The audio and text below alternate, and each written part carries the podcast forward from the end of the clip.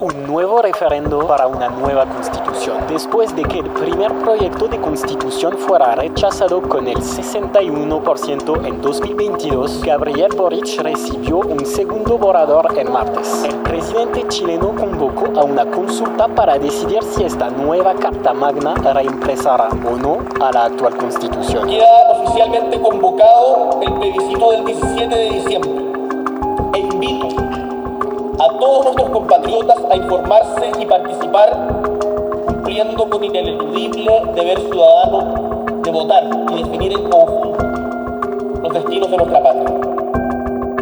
Tras la publicación del decreto que convoca al plebiscito del 17 de diciembre, firmado por el presidente Gabriel Boric el martes pasado, los partidos quedaron habilitados para iniciar el periodo de propaganda política por las opciones a favor y en contra. Los partidos de Chile Vamos y republicanos, alineados en la primera opción, acompañados de amarillos y demócratas, enfrentan ahora una pista, por decirlo menos, desafiante. Las encuestas han sido consistentes en vaticinar una mayor preferencia por rechazar la propuesta constitucional, aunque es cierto que las diferencias se han acortado. En este panorama, la oposición deberá hacer frente a varias amenazas y tensiones, partiendo por los líderes de opinión y los ocho parlamentarios de derecha que ya han manifestado que votarán en contra del texto. Al otro lado, la idea de aprobar para reformar que deslizó el senador de demócratas Matías Walker también ha causado ruido en la coalición en este inicio de campaña. La derecha deberá también decidir cómo administrar el capital político de sus dos cartas presidenciales, Evelyn Matei y José Antonio Cast, en una campaña donde la derrota asoma como una factibilidad cierta. Sobre las cuestiones que cruzan a la oposición en este inicio de campaña, conversamos hoy con el periodista de la tercera, Luciano Jiménez. Desde la redacción de La Tercera, esto es Crónica Estéreo. Cada historia tiene un sonido. Soy Francisco Aravena. Es jueves 9 de noviembre. A continuación, hará uso de la palabra la presidenta del Consejo Constitucional, la señora Beatriz Evia. Ya llegó el día suspirado en que van a realizarse las esperanzas de los verdaderos chilenos de esos chilenos honrados y pacíficos que miran con toda la serenidad. Considerando o partiendo desde el acto del día martes donde se entrega la constitución o la propuesta de constitución al presidente, con el discurso de Beatriz Evia, ¿cómo parte la campaña, por así decir, de la derecha y la centro derecha de cara al plebiscito de diciembre?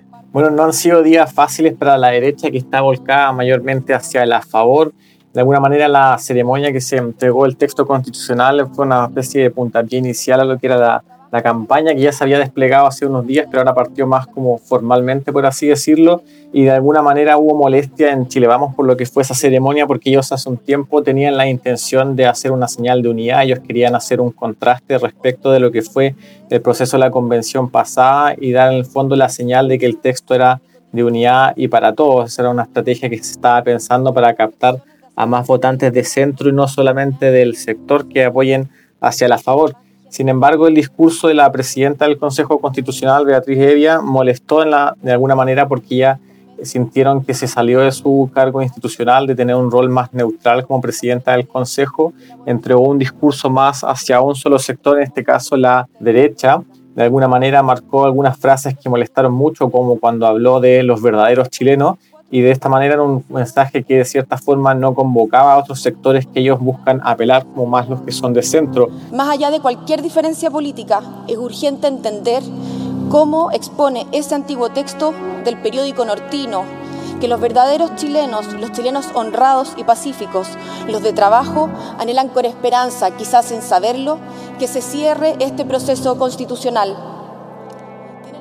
también incomodó que ella en el fondo hablara de temas como que se desarrollaron grandes acuerdos en, el Consejo en circunstancias en que eso no, no fue así, que ha sido cuestionado. De alguna manera también este mensaje ellos cuestionan en Chile, vamos, que puede alejar a gente de centro que se sienta atraída, ¿no es cierto?, hacia la posibilidad de aprobar. Reconozco que la construcción de consensos y la toma de decisiones son procesos que requieren tiempo y esfuerzo, y ese objetivo creo que se cumplió según se puede ver al analizar cada una de las votaciones que se llevaron a cabo. Si se compara las Luciano, ¿se ha avanzado ya en definiciones, por ejemplo, respecto de José Antonio Cast y qué rol va a tener, qué preponderancia o no va a tener durante la campaña? Bueno, de alguna manera en las campañas que está encargada de la favor están considerando todos los factores a tener en cuenta y en el Partido Republicano ciertamente han visto a José Antonio Caz como uno de los liderazgos que tienen que aprovechar. En ese sentido, es una persona que la han usado en casi todas sus campañas y en la última elección del Consejo Constitucional demostró tener éxito su figura, pues eligieron la mayor cantidad de consejeros dentro del órgano.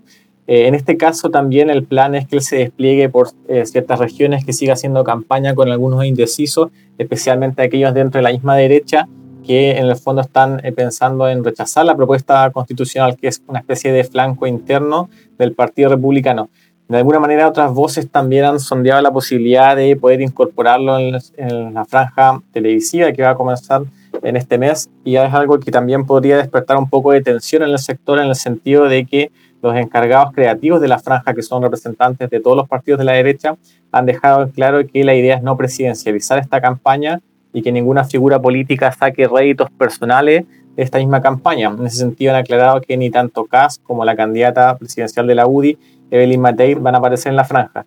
Sin embargo, en la UDI algunos también tienen intención de que ella aparezca en la franja, lo que podría tensionar un poco a la derecha en el sentido de que algunos partidos que no tienen candidatos o figuras presidenciales como RN se sientan excluidos o que haya tensión entre la misma UDI y el Partido Republicano. Se acabó el misterio. Evelyn Matei, la posible carta presidencial del gremialismo, la voz que faltaba en Chile Vamos por definir, lo dejó claro este miércoles de cara al plebiscito constitucional del 17 de diciembre. Yo voy a votar a favor. Voy a votar a favor porque me parece que el texto en general es un bastante buen texto. Si me piden que esté y que haga campaña, lo, lo, haré. Si no me lo piden, no lo haré. Decisión que no fue fácil para la alcaldesa de Providencia es que hace solo semanas atrás advertía que no pondría su capital político por la aprobación del texto que calificó como un programa de gobierno por el rol del Partido Republicano en el Consejo. Yo diría que no me la jugaría por una constitución que en el fondo eh, no provoca estabilidad para el futuro de Chile. Sí, justamente a propósito de Evelyn Matei, se le consultó ayer sobre el rol que tendría ella en, eh, en el comando de A Favor, particularmente eh, después de unas declaraciones que hizo el presidente de la UDI, eh, Javier Macaya, que dijo que la alcaldesa iba a jugar un rol, sobre todo en el despliegue, según dijo, la visibilización de que esta es una constitución pro mujeres, identificando que ahí hay un flanco importante de la campaña, ¿no? ¿Qué definiciones en ese sentido se espera que tome Evelyn Matei? ¿Qué suponemos que está mirando la candidata en el panorama que, enfrenta? Particularmente en el comando de la favor, según tienen mediciones internas, el flanco de género es un tema que está abierto. Ellos tienen poco apoyo en el segmento de mujeres y algo que esperan combatir. En ese sentido, ellos creen que la izquierda ha hecho un uso de la norma que en el fondo protege la vida de quien está por nacer, para decir en el fondo que eso podría poner en riesgo la ley de aborto bajo tres causales.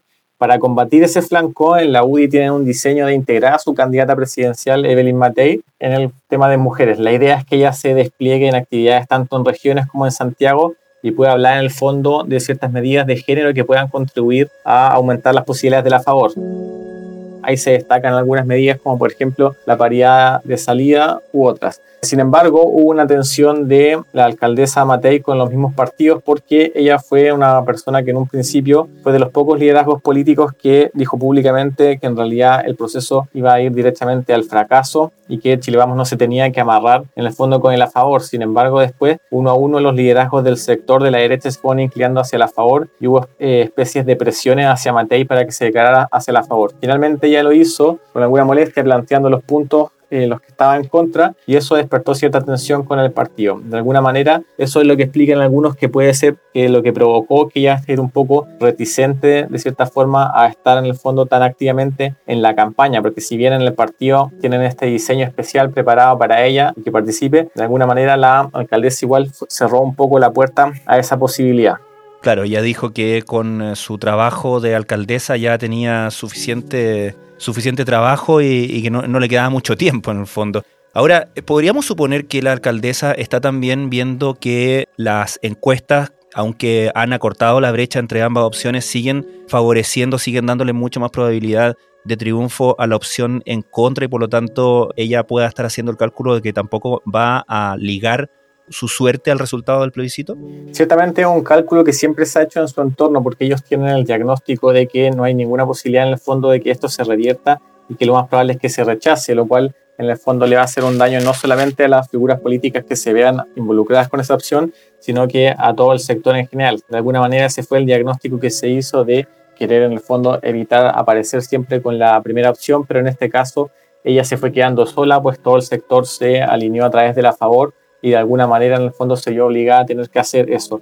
Eso también despertó una inquietud en su entorno en el sentido de que ella fue una persona que criticó algunas medidas, como por ejemplo la norma que establece en el fondo la protección de la vida de quien está por nacer o también la exención de las contribuciones de la primera vivienda y esto de alguna manera hace muy contradictorio que ella después pueda salir con un mensaje en el sentido de apoyar la, la, propuesta de nueva constitución. Adicionalmente, en el entorno de Matei, otra tesis que tienen es que cuando el proceso vaya ya estando a punto de perder, ellos piensan que José Antonio Cast va a buscar alguna excusa para atribuir el rechazo a la propuesta constitucional a otros partidos como a Chile Vamos y de alguna manera de esta forma desligarse él de la responsabilidad y no tener que pagar él los costos políticos, sino que hacérselo pagar a otras personas. En ese sentido, si la propuesta fracasa, algunos creen que también eso le daría rédito a Matei, que fue una de las primeras personas que lo advirtió. Ayer se cierra todo este proceso de trabajo ya formalmente. Está el texto en manos del presidente, está convocado el plebiscito. ¿Cómo evalúas el, el cierre y, y, la forma en la que termina también esta,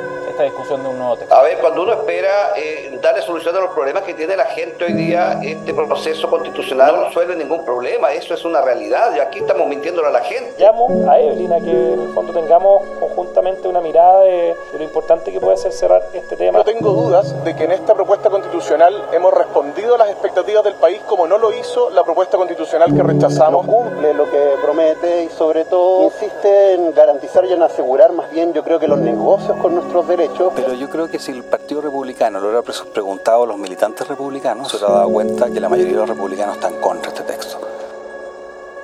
Estás escuchando Crónica Estéreo, el podcast diario de la tercera. Hoy el periodista Luciano Jiménez comenta las tensiones y desafíos que enfrentan los partidos de la oposición en el inicio de campaña hacia el plebiscito constitucional del 17 de diciembre.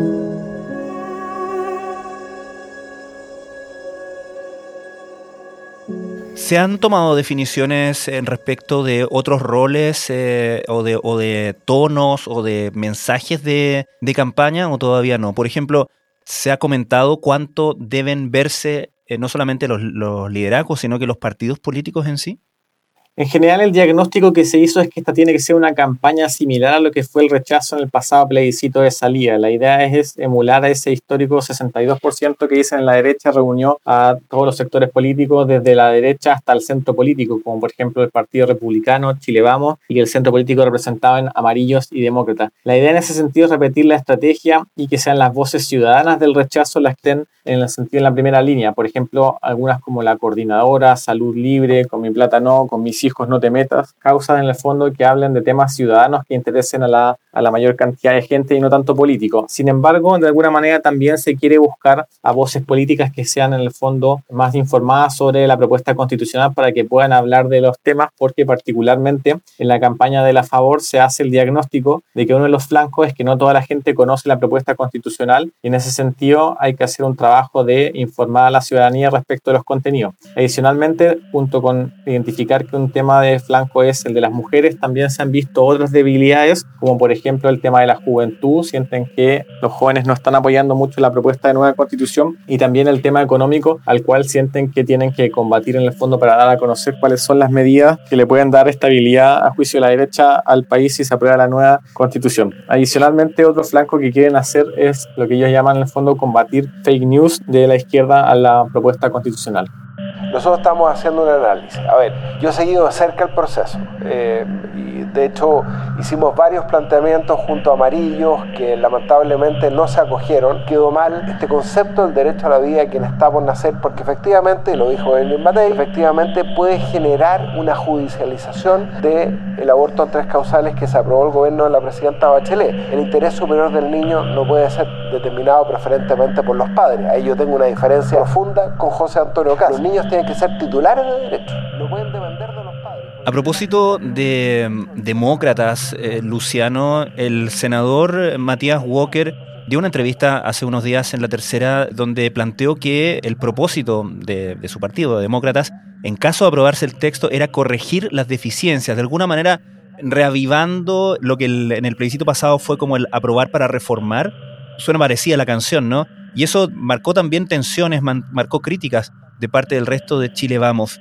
En ese sentido, ¿cómo se avisora la relación entre este, estos partidos del centro, amarillos y demócratas, y el resto de Chile Vamos y republicanos en función de eh, encontrar un tono común para la campaña. Bueno, de alguna manera resulta paradójico que haya sido en el fondo la frase de Walker la que molestó en Chile Vamos, porque justamente a lo largo de toda la campaña para los partidos de derecha tradicional era algo muy atractivo que los partidos de centro se asociaran a la favor, como amarillos y demócratas. En ese sentido, tanto Chile Vamos como el Partido Republicano estuvieron haciendo gestiones para sumar a amarillos y a demócratas a la opción de la favor. Sin embargo, la frase de Walker molestó porque ellos creen que ataca una de las debilidades del proceso constituyente, en el sentido de que a juicio de la derecha la gente está cansada del proceso constitucional, quieren que los políticos se dediquen a hablar sobre otros temas que son relevantes para la ciudadanía, como por ejemplo la seguridad y el manejo de la economía y que de alguna manera la frase de Walker en el fondo da a entender que pese a que se apruebe la propuesta constitucional, el proceso va a seguir y vamos a tener en el Congreso Nacional meses y meses de tramitación de reformas constitucionales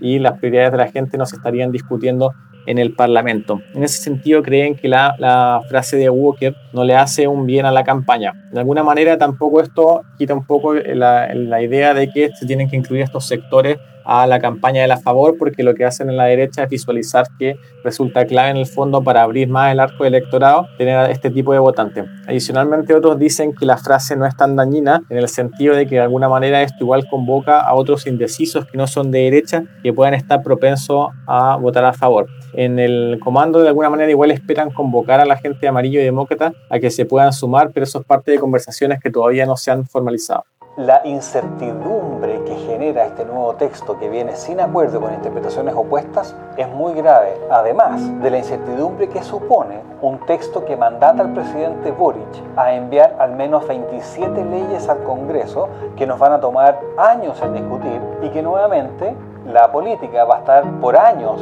en la implementación de la constitución y no en lo que hoy día hay que hacer, que es preocuparse de meter presos a los delincuentes, de ver qué hacemos con los, los salarios, cómo Chile vuelve a crecer, o lo que se llama salud, educación, las urgencias sociales. Lamentablemente el a favor, a mi juicio, más allá de que el en contra también trae cierta incertidumbre, el a favor asegura incertidumbre. Y por eso creo que eso es otro buen argumento para votar en contra. Luciano, ¿cuánto complican y cuánto pesan este grupo de ocho parlamentarios entre diputados y senadores de derecha que definieron su postura por eh, votar en contra del texto constitucional en el plebiscito de diciembre y qué, qué definiciones se han tomado al respecto? Bueno, de alguna manera es un tema que complica bastante en el comando de la favor el hecho de que hayan parlamentarios que se estén constantemente desalineando. La, la gracia en el fondo del sector es poder actuar unidos y en el fondo que no haya ningún disidente que piense distinto, porque en ese sentido algunos creen que esto puede dar la imagen equivocada de que si alguien de derecha se desmarca, en realidad ni siquiera la misma derecha estaría apoyando una propuesta que varios creen que está más inclinada hacia ese sector, entonces no habría sentido de otras personas a aprobarla. Eh, también eh, complica en el sentido de que se han ido aumentando la cantidad de parlamentarios que se han sumado por el en contra. Particularmente en el Partido Republicano, un tema que complicó mucho que durante los últimos días el diputado Johannes Kaiser se saliera a la postura oficial de la colectividad y anunciara su voto en contra, porque justamente es un partido que se ha caracterizado por ser disciplinado, en el cual todos actúan de la misma forma. También complica mucho en el sentido de que se ve contradictorio que ni siquiera una, un militante del partido que dominó mayoritariamente el Consejo Constitucional esté apoyando. Hasta los partidos, ya todos los de derecha han adoptado la definición formal mediante sus comisiones políticas o sus consejos generales de estar volcados hacia la favor. Y una de las definiciones que se ha tomado es que si bien no se va a sancionar a aquellos que estén en contra, no se les va a perseguir, no se les va a expulsar del partido, la idea es que ellos en el fondo sometan esto al secreto de la urna y no hagan una campaña vistosa por el en contra en el sentido de no dar entrevistas o no participar de ningún comando. Particularmente eso fue lo que pasó con Johannes Kaiser, donde en el partido hablaban en el fondo de no castigarlo, pero de alguna manera que él cumpliera con no hacer ningún tipo de aparición pública o campaña para él en contra.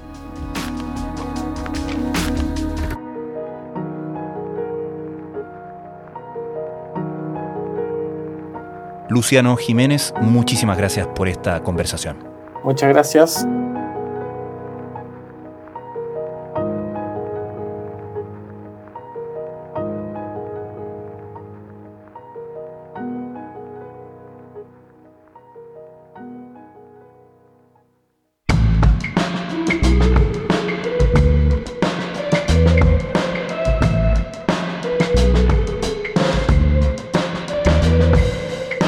Crónica Estéreo es un podcast original de La Tercera. La edición y conducción es de quien les habla, Francisco Aravena. El diseño y postproducción de sonido son de Michel Poblete. Nuestro tema principal es Say Again de Citadel. Escucha todos nuestros episodios en Spotify o en tu plataforma favorita de podcast y en latercera.com. Nos encontramos mañana en una nueva entrega de Crónica Estéreo. Cada historia tiene un sonido el podcast diario de la tercera.